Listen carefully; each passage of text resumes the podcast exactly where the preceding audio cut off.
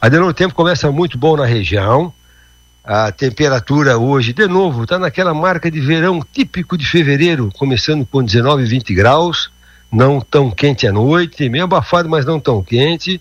À tarde está dando temperaturas máximas de até 30 graus, como aconteceu ontem. Hoje repete a dose até os 31. A chuva muito pouco por aí, né? Ontem o Dalcila da Serra da Pedra, Jacinto Machado, mandou uma, uma imagenzinha de alguma chuvinha fraca por lá no costão da Serra.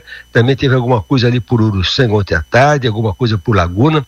Então são chuvas de verão localizadas. Hoje, hoje nem isso acontece. Quarta-feira começou com 20 graus, vai no máximo a 30, 31.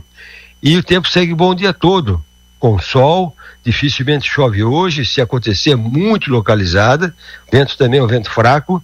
Amanhã, quinta-feira, com bom tempo também, começando com 19, já esquenta um pouquinho mais, vai até 32, 33, aí amanhã já tem risco de chuva. Amanhã à tarde, chuva de verão, ela é mais, tem maior probabilidade amanhã à tarde de alguma trovada pela região. Sexta-feira também começa com 20 graus, vai no máximo a 35 ou 36, aí sexta-feira esquenta bem. Sexta-feira é uma tarde bem quente, realmente. Aí também com risco de chuva de final de tarde. E o sábado um dia bonito, sábado bom, com seus 35 graus também. E tem aquela.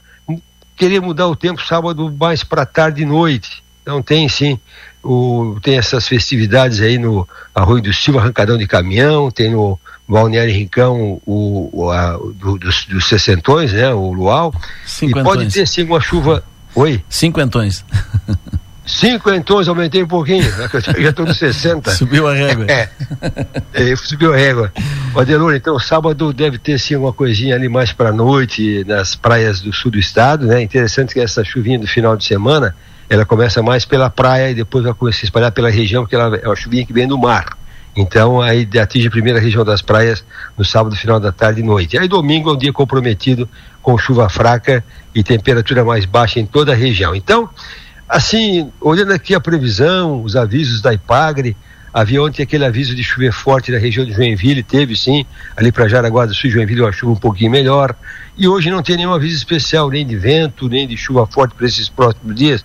Então o tempo segue aí comportado para os padrões de verão.